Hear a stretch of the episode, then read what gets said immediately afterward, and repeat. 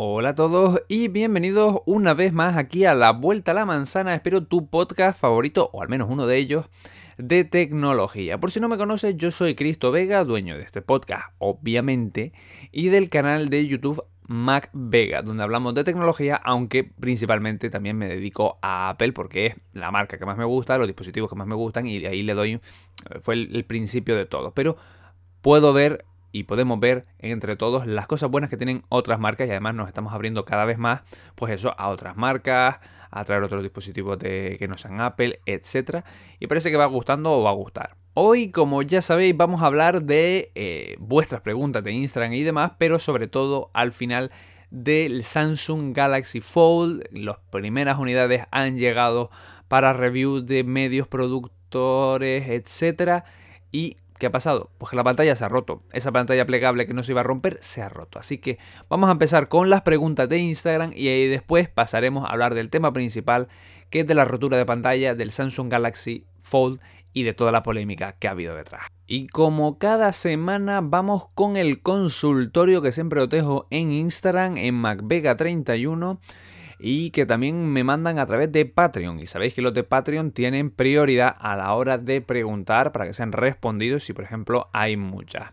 Podéis vosotros también participar en ese Patreon, que no solo tenéis esas ventajas, sino tenéis otras muchísimas ventajas que están puestas en Patreon y es solamente de 2 dólares al mes, lo cual es una cosa ínfima para vosotros, pero a mí me ayuda muchísimo y además os convertís en productores no solo de este podcast, sino del canal de YouTube en MacVega. Pero vamos allá, vamos con la primera pregunta, primera pregunta que viene de Patreon, que es de Janet Cortés, que dice, ¿una cámara para principiantes, económica y fácil de usar? Bueno, una cámara en sí no creo que haya una única, específica, clara, etcétera. Ahora, mi recomendación es que primero, que sea una reflex, no sea una bridge o una compacta, que también se puede, si no sabes la diferencia, te lo dije justamente en el podcast pasado, o sea que me viene perfecto esto para hilar. Eh, pero mm, prefiero una reflex para que no se te quede corta en cuanto al objetivo, en cuanto a configuraciones, etc. Yo prefiero una reflex, aunque sea de gama de entrada, pero que aún así está muy bien. Y suelo recomendar a los que me preguntan una serie en concreto, no una cámara, sino una serie en concreto, que son las series eh, de Nikon D3000. Me gustan mucho, mm, me gustan por su acabado, por su construcción, me gusta por cómo están eh, diseñadas, me parece que tienen una relación calidad-precio muy, muy, muy buena. Para, a ver, en España la nueva que ha salido, la 3500, eh, por 500 euros te llevas una cámara con objetivo y además con unas calidades y unas funciones muy muy buenas para hacer una serie de entrada. O sea, más no se puede pedir.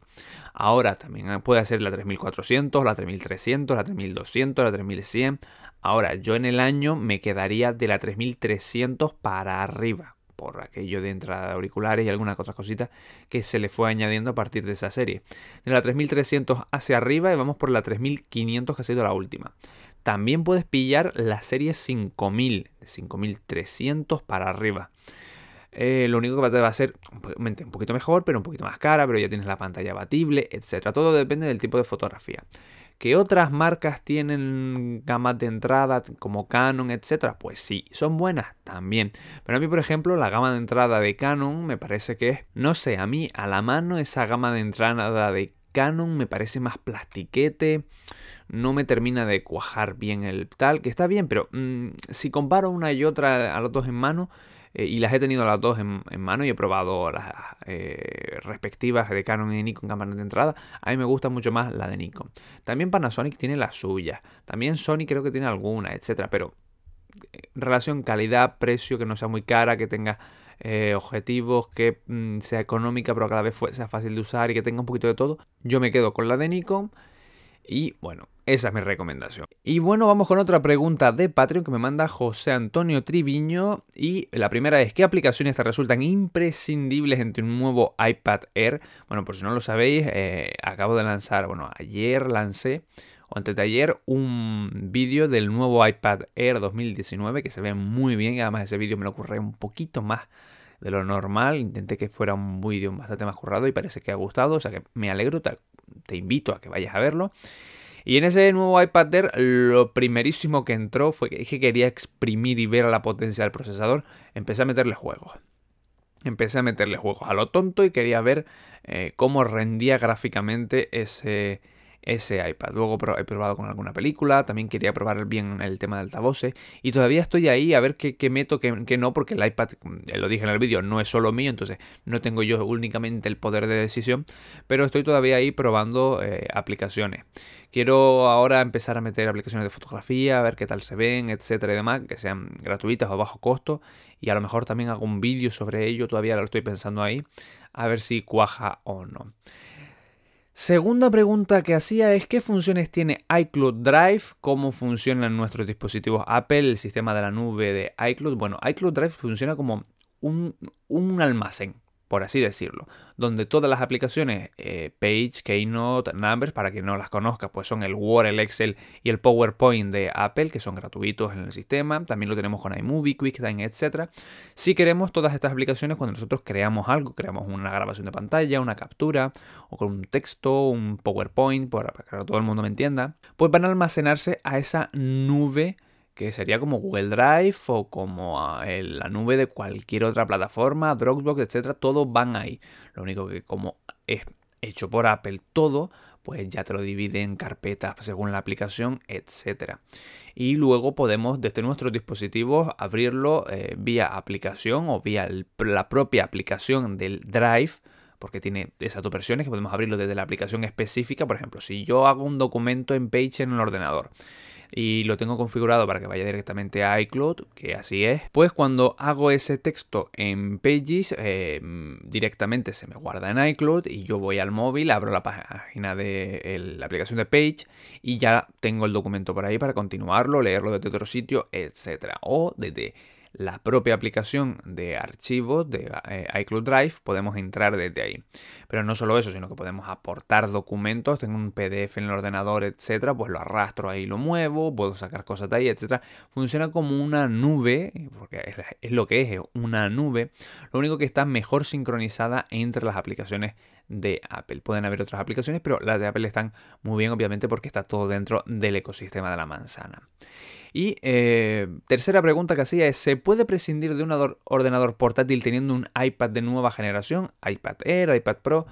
Bueno, se puede y es que desde antes ya se podía. Yo, lo he dicho alguna vez, yo me saqué prácticamente toda la carrera sin ordenador. Mi ordenador llegó en los últimos años de la carrera porque, bueno, pasaba en aquel momento un apuro eh, económico, etcétera, y no tenía ordenador, no tenía nada, lo único que no vendí fue el iPad. Y con el iPad tiré y pude sacarme una carrera entera prácticamente cogiendo apuntes y todo, haciéndolo desde el iPad con una conexión wifi en la facultad y ya está. O sea que se puede prescindir y eso que era un iPad 2. Ahora con la potencia, la versatilidad, Apple Pencil, teclados, etcétera, que hay con el Air y sobre todo con el Pro, que el Pro ya es otro puñetero nivel de potencia de todo. Yo conozco de youtubers americanos eh, que editan vídeo 4K con el iPad Pro y no tienen problemas, o sea, no tienen una necesidad, salvo que necesites un programa en específico, etcétera, pero hay programas como por ejemplo Photoshop o más recientemente, lo dije en el anterior podcast, Pixelmator, que van a traer sus versiones completas de escritorio a ese iPad Pro, con lo cual para mí se puede prescindir salvo que necesites algo en específico para eh, ordenador. Ahí ya obviamente no puedes hacer otra cosa salvo eh, que en un futuro pues se haga una versión de aplicación de tal. Pero salvo que tengas necesidades muy específicas, hoy en día, entre, de hecho me lo preguntaban en Twitter ayer o antes de ayer y me decían, oye, directamente sin paños calientes, un portátil o un iPad. Y yo dije, un iPad. Salvo que tengas una necesidad específica, se puede prescindir perfectamente y para mí es más cómodo, más intuitivo, más fácil, la navegación es mucho más cómoda, eh, el teclado lo llevas cuando quieres, porque si quieres comprar uno físico o no, utilizas el propio teclado de la pantalla, es más cómodo para navegar, para estar en la cámara, no se recalienta tanto, para mí es mucho más cómodo un iPad. Ahora entiendo que hay ciertas necesidades muy específicas, aunque porque cada vez van siendo menos, cada vez van siendo más específicas, en las que un ordenador siempre va a ser un ordenador. Eso está claro, va a tener mucho más almacenamiento de normal, va a tener eh, muchas más posibilidades de programas, de aplicaciones, de versiones de escritorio, etcétera, que no tiene un iPad, pero eso cada vez se va recortando mucho más. Y con los nuevos procesadores que Apple está poniendo en sus iPad, la distancia cada vez se va cortando más. Y eso se han dado cuenta las propias compañías que están sacando sus versiones de escritorio para los iPads. Como decía cuando salió el iPad Pro, eh, el último modelo, hay eh, test que están diciendo que tiene, bueno, muchos test están diciendo que tiene más potencia que ordenadores con i9 incorporado, tienen más velocidad.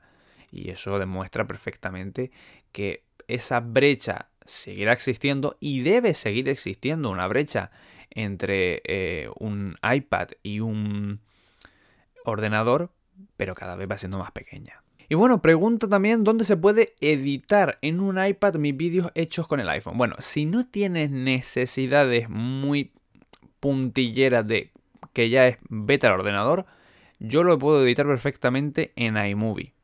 Va muy bien y como está bien integrado dentro del sistema, no se nota pesado aún siendo un editor de vídeo.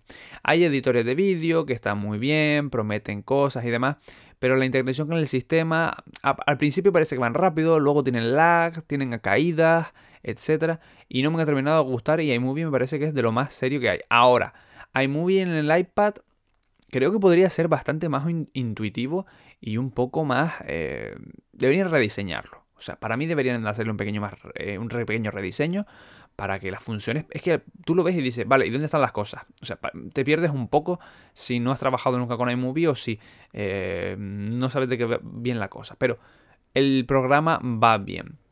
Ahora, siempre os recuerdo que para pequeñas ediciones de corte y demás, incluso la propia aplicación de fotos os permite hacer alguna cosilla.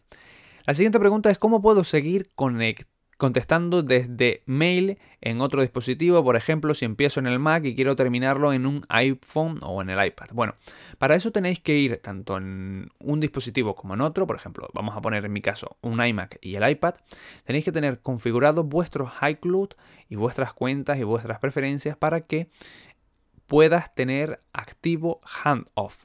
Handoff es la forma eh, de continuidad de Apple en la que si tu ordenador o tu iPad, etcétera, es compatible, las últimas generaciones ya todo obviamente lo trae, ya lleva un par de añitos, pues tú empiezas a escribir en uno y, por ejemplo, yo sé ahora, tengo el iPad delante, empiezo a escribir algo en, correo o estoy en Safari, en el ordenador y en el resto de dispositivos, en el dock, me aparece un icono de, ese mismo, de esa misma aplicación con un pequeño logotipo chiquitito arriba, como cuando aparece un 1, un 2 de WhatsApp o de cualquier aplicación de que hay una notificación, pues aparece un pequeño numerito, pero en vez de numerito lo que aparece es un icono del ordenador o un icono del iPhone o un icono del sitio donde estés utilizando esa aplicación. Eso quiere decir que, oye, en otro dispositivo, en este otro dispositivo, estás utilizando esto. Si pinchas en ese icono, ya directamente te salta en la parte de continuidad. Así de sencillo, eh, simplemente tienes que tenerlo activado, eh, tanto uno como otro, los dos obviamente con conexión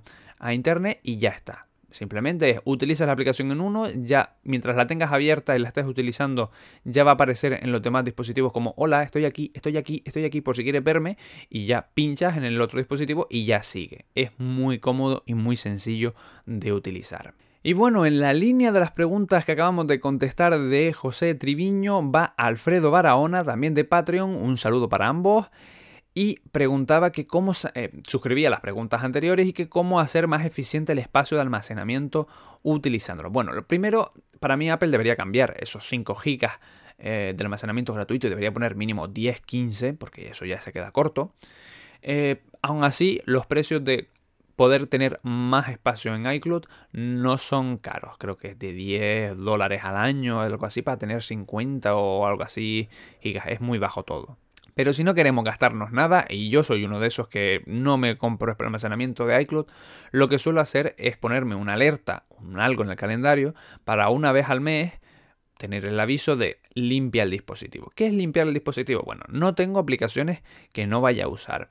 Eh, fotos y demás que ya no necesite, las cojo, las almaceno en el ordenador o en el, yo ni siquiera en el ordenador las meto en un disco duro y las voy guardando por ahí. Vídeos, eh, conversaciones tontas de WhatsApp, etcétera. Venga, eliminando eliminando fotos, eliminando vídeos, eliminando conversaciones, porque muchas veces tenemos conversaciones con alguien y esos archivos que se pasan entre las personas, etcétera, van guardándose y van quedando almacenadas en la memoria del dispositivo y eso va haciendo que todo se llene.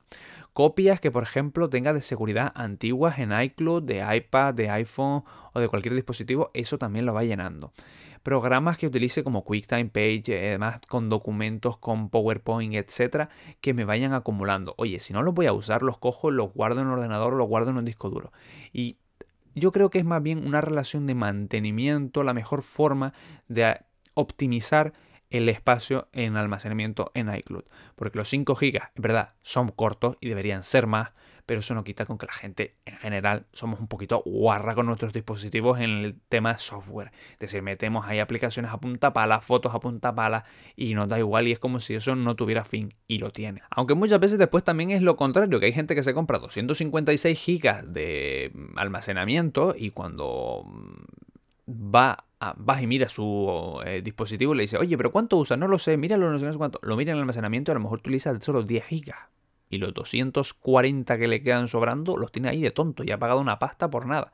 Entonces también es todo depende de cada uno de nosotros y con qué trabajemos. Obviamente un fotógrafo profesional que necesita sus archivos sin comprimir grandes, etcétera, necesita más almacenamiento que alguien que solo tira 3 4 fotos al niño o al perro o a lo que sea en un día normal. Es que cada cosa tiene su eh, necesidad.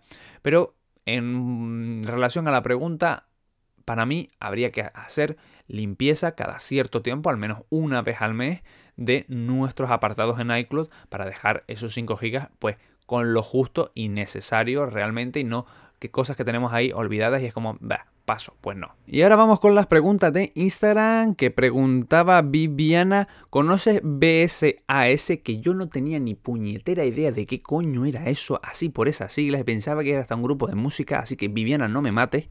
Pero yo pensaba que era un grupo de música, pero no, lo buscaba en Google y se refiere a la capital de Buenos Aires que yo no sabía que las siglas eran así cuando se acortaban. Una cosa que he aprendido yo y esta vez soy yo el que aprende y no vosotros. Pero bueno, sí, conozco Buenos Aires, pero no de ir. Me gustaría ir, pero obviamente mi economía no da. Pero sí conozco eh, la capital y de hecho Argentina es de los países que más eh, me llamarían a visitar.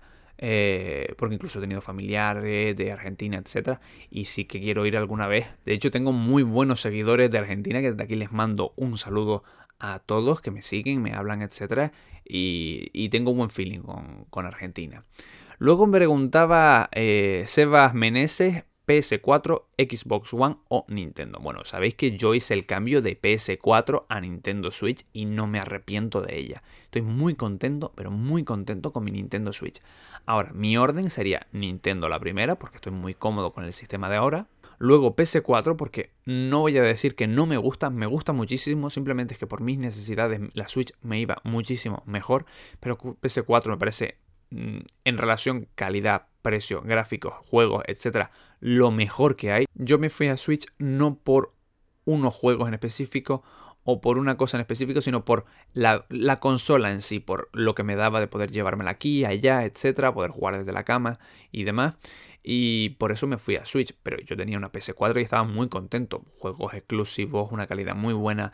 El mando de la PS4 para mí es de lo mejorcito que hay, es súper cómodo. Eh, luego una calidad gráfica muy buena, una compatibilidad muy buena. Además podía utilizar eh, para poder verlo en el Mac, en la pantalla del iMac, lo que estaba en PS4, si la tele estaba ocupada, etc. Es decir, me daba unas muy buenas prestaciones en todo en general y para mí la PS4 ha sido la mejor consola de todas en esta generación. Eh, ahora, yo elijo la Nintendo Switch por encima por mis necesidades. Xbox está bien, lo que a mí nunca me ha gustado mucho en general y esta generación menos. Ahora veremos lo que pasa en la siguiente generación de consolas, que ya sabéis que os hablé en el anterior podcast de la PS5. La última pregunta, pregunta Javri, hace poco que compré el iPad de 2018 para mi hijo ya que se arruinó el iPad mini 4. ¿Es buena compra? Pues sí, para un... Entiendo que es un niño o al menos alguien que no necesita mucha cosa extra, mucha cosa de potencia, etc. Y un iPad 2018 le va perfectamente con Apple Pencil, con su almacenamiento, con su apartado eh, de potencia perfecto para las cosas habituales. Se puede jugar, se puede dibujar, se puede trabajar perfectamente con él, etc. Y salvo que me digas, mi hijo, eh, lo de hijo eh, y niño es encogido entre comillas y el niño va a la universidad y va a hacer cosas más potentes, pues no hay ningún problema, está perfecto para eso. Y ahora vamos con el tema no del día, de la semana y creo que esto va a traer más cola y es, como no, por lo sabéis por el título, vamos a hablar del Samsung Galaxy Fold. Y no solo del dispositivo en sí, sino de cómo se ha comportado todo el mundo y, aquí os voy a ser no solo sincero, sino también voy a hacer un poco de autocrítica en todos los sentidos. Voy a intentarlo con vosotros. Bueno, vamos a empezar por si no lo sabías, el Samsung Galaxy Fold, ese teléfono plegable que se presentaba eh, hace en el Mobile World Congress, del, que ya os hablé, fueron de los primeros podcasts, el Mobile World Congress, los teléfonos plegables. También hay vídeos en el canal de por qué Apple lo hace, no lo hace y de todo lo sucedido en aquel entonces. Y bueno, la principal característica es que ellos junto con Huawei han lanzado cada uno sus versiones de teléfonos plegables. Un teléfono que prácticamente es una tablet, porque creo que son 7,7 o 7,6 pulgadas. El iPad mini, tened en cuenta que son 7,9, pero que se puede doblar. Con lo cual se nos queda un teléfono que yo en su día dije que era gordito, porque es más gordo que un S10, por ejemplo. Es más estrecho, es más alargado y en definitiva a mí no me gusta esta tecnología. No voy a decir que me gusta porque no me gusta. Muchos lo dijeron en aquel momento que era innovación. Y bueno, yo entiendo que innovación es dar algo nuevo, pero algo que avance y que sea mejor. A mí esto no me parece mejor todavía a día de hoy de lo que ya tenemos. Simplemente es algo diferente, pero no por ello mejor. Si eso me lo hicieras con un portátil o una tablet, en su día lo dije, pues oye, lo entendería más. Pero bueno, en definitiva, ¿qué ha pasado con el Galaxy Fold? Pues que ya se han lanzado para reviews de medios, de youtubers, de eh, gente de influencers, etc. Y lo han podido probar. Y sabéis que nos va a llegar dentro de poco. Nos llega creo que ahora en verano. ¿Qué pasó? Pues que el dispositivo en muchos, muchos casos se rompió. Se ha roto la pantalla. La pantalla plegable que nos aseguraban que aguantaba 200.000 dobleces por lo menos, es decir, a 120 por día durante 5 años, y la pantalla se rompió, se rajó, se jodió, y lo sacaron, eh, quienes les pasó, eh, lo sacaron a Twitter y se lió. Se lió por lo que significa de, oye, me estás presentando un dispositivo que dijiste que no se iba a romper y se rompió y por toda la guerra que se armó cuando los teléfonos plegables, porque vamos a ver, aquí vamos a empezar aquí un poco ya el tema de crítica, debate. Aquí se, hicieron bandos. Aquí se hicieron bandos cuando salió el, el, teléfono. Se presentó el teléfono, hubo a quien le gustó, hubo a quien no le gustó, hubo quien dijo que era innovación, otro dijo que eso no era innovación, otro que Samsung la iba a cagar, que eso se veía que era un prototipo, otros dijeron que no, que eso era Nvidia, que eran Apple fanboy, y aquí empezaron, empezó la mini guerra, pero la guerra se quedó más o menos encubierta. Pero ¿qué pasa? Que ahora ha vuelto a salir por esto mismo, ¿por qué? Porque mm, se rompe en un dispositivo que aseguraban no solo que no se iba a romper, sino que eran 2.000 o van a ser 2.000 dólares de teléfono. Con lo cual esperas que un dispositivo de 2.000 dólares de teléfono no falle y no se rompa precisamente lo que asegura que no se rompe, que es que se dobla. Pero ¿qué pasó? Que Samsung a todo esto contesta, y para mí equivocadamente, de hecho lo estaba hablando esta mañana con otro youtuber, eh, Pedro Cortés de PST, eh, que también habla de Apple, un saludo desde aquí a Pedro, y lo estaba hablando esta mañana con él eh, y le decía que Samsung no puede dar como excusa lo que dio, y es que el dispositivo venía con una pegatina, porque es una pegatina, era una lámina fina de plástico, como las que nos ponen todos los teléfonos para desprecintarlos. Esa, esa, esa cosita. Y los youtubers, o digo, digo youtuber, pero un medio en general, le quitaron la pegatina, pensando que era eso, una pegatina de precinto, de, para que veas que es nuevo. Y se la quitaron. Y Samsung achaca a quitar esa pegatina y dice que lo decía en la caja o en la garantía, no me acuerdo dónde. Y achaca que quitar eso puede hacer que el dispositivo se dañe o se rompa. Bueno, aquí tengo que ser crítico con Samsung. A ver, si tu tecnología es tan buena, no me digas que depende de una pegatina de plástico de un milímetro. O sea, no me lo creo. Y si es así, como bien vi a un periodista en Twitter eh, que decía, si eso es así, bueno, ¿por qué no lo anuncias? Pero no en una garantía que un usuario se tenga que leer. No, no, no. Si eso es tan importante para el dispositivo, para que no se rompa, tú cuando enciendes el dispositivo lo primero que tiene que aparecerte ahí es un mensaje en grande que diga no quitar esta pegatina. O en un, papel, algo que según abras la caja ponga en grande. Cuidado. Si quitas la pegatina del dispositivo puede eh, afectar a su rendimiento, incluso romperse. Una alerta, un algo. No algo chiquitito en una letra pequeña, por Dios a mí me da sospecha de que no es tanta la pegatina, sino una excusa de primeras horas. Para mí, en prensa, lo que tenían que haber dicho es, lo estudiaremos, investigaremos qué ha pasado, o mm, achacárselo, como muchas veces se hace, aunque sea falsamente, a las fábricas, un error de producción, un error en la fabricación de ciertos paneles, que ya está solucionado, cualquier cosa de estas de mierda, con perdón, pero de estas excusas tontas, pero decir que es quitar la pegatina y echar la culpa a la prensa por eso, cuando tú no lo has advertido bien, no me parece una buena solución de prensa. Podría haber sido mejor. Ahora bien, tengo que darle varios eh, beneficios o de la duda o de absolución a Samsung. ¿Por qué? Primero porque la crítica ha sido al lado contrario.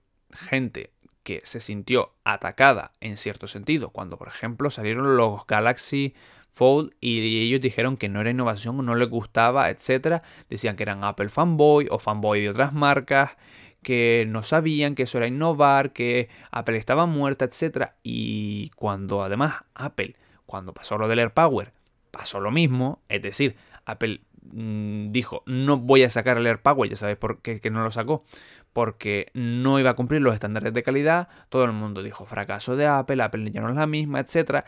Y ahora muchos se han tomado la mm, revancha, y lo entiendo, lo entiendo, no lo comparto, pero lo entiendo, de decir, coño, ahora mira que tu empresa o las empresas que tú defendías, que, suelen ser Samsung en su mayoría, pero mm, hay otras empresas, cada vez esto está más diversificado, ya no es Apple, Samsung solo la guerra, pero se han ido al otro lado contrario a decir, mira, ¿y qué pasó con el tuyo? ¿Y qué pasó con el tuyo? Que se rompió, que una pegatina, que no sé qué, dos mil dólares de teléfono a la basura, no sé qué, no sé cuánto, y se han puesto mm, bandos diferenciados, etc. ¿Y por qué digo aquello del beneficio de la duda o de la absolución? No, no quiero decir tampoco absolución, sino en definitiva, lo que quiero decir es, yo en su día, y voy a ser sincero con vosotros, también era así. Pero cada vez lo soy, intento ser menos. Es decir, mm, yo siempre lo he dicho, que cada uno sea feliz con lo que le dé la gana. Que cada uno sea feliz con su dispositivo y si estoy a gusto yo con el mío, ¿por qué coño vienes a molestarme?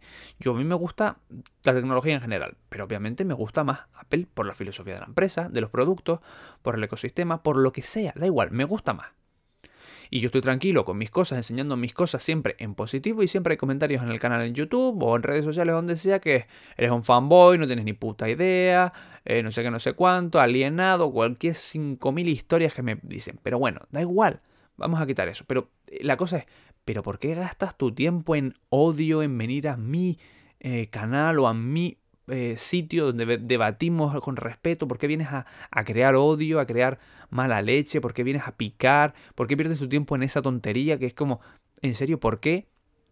¿Qué pasa? Que eso, mm, cuando ya llevas tiempo y tiempo y tiempo y tiempo aguantando, se ha virado en las tornas y ahora va hacia el otro lado. Y me parece que eso es erróneo. No debe hacerse, porque no fomenta lo que realmente debe quedar como espíritu de todo esto, que es a todos nos gusta la tecnología, que cada uno use lo que le dé la puñetera gana y que esté a gusto con lo que usa sin que nadie tenga que ir a decirle, oye, lo tuyo es una mierda. ¿Y a mí qué coño me importa tu opinión? Es decir, si yo veo a alguien con un dispositivo Android, miro, digo, ah, mira, tiene el S10 o el S9 o el S8 o tiene el Huawei P20 o el P20 Lite o el P30 o lo que coño tenga. pues muy bien, ya está, muy bien, oye, tiene sus cosas buenas, sus cosas malas, puedo estar de acuerdo en la decisión, no estar de acuerdo en la decisión, pero ya está, a mí qué más me da, pero no tengo que decirle, oye, tu dispositivo es una mierda, oye, el tuyo es peor que el mío, o es peor que este otro que cada uno disfrute de lo suyo, vamos a trabajar en positivo. Y ahí tengo culpa yo también, que yo también he sido de esos de decir, oye, ese dispositivo no es tan bueno, oye, no sé cuánto. Yo lo, o soy sincero y peco de eso, he pecado de eso también en el pasado. Y puede que hoy en día también siga pecando, no lo sé, o, intento que ya no sea así. Pero de que te vas aguantando, sobre todo creo que nos pasa mucho a los usuarios de Apple, que por ser Apple, las piedras van el doble que van contra otros tejados. Es decir, no se le dan los mismos palos o titulares a Apple que al resto de empresas. Que también lo entiendo porque de Apple se espera perfección en todo. En todo. A Apple no se le perdona lo que a otras sí. Y lo entiendo, aunque no lo comparta, pero lo entiendo que pase. Pero, oye, cuando ya llevas mucho tiempo tirando piedras contra tu tejado, ahora tienes, huele sangre, huele sangre en el otro lado y te quieres ir a pegar palos al otro lado. Y lo entiendo, pero no debe ser así. Aquí que cada uno haga lo que le dé la gana.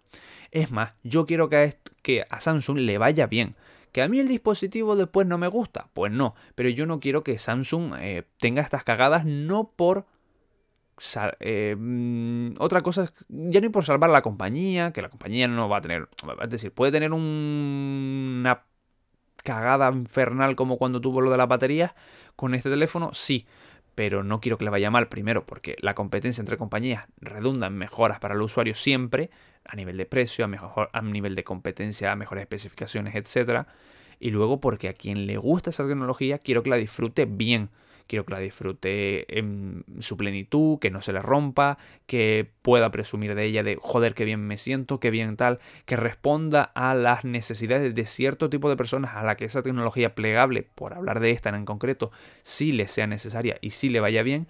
Y bueno, como dije antes, aquí cada uno que disfrute de lo que tenga, pueda, quiera y que nos dejemos de mirar lo que hacen los demás y hagamos nosotros mismos lo mejor que podamos para nosotros mismos, ya sea como empresa o ya sea como lo que sea.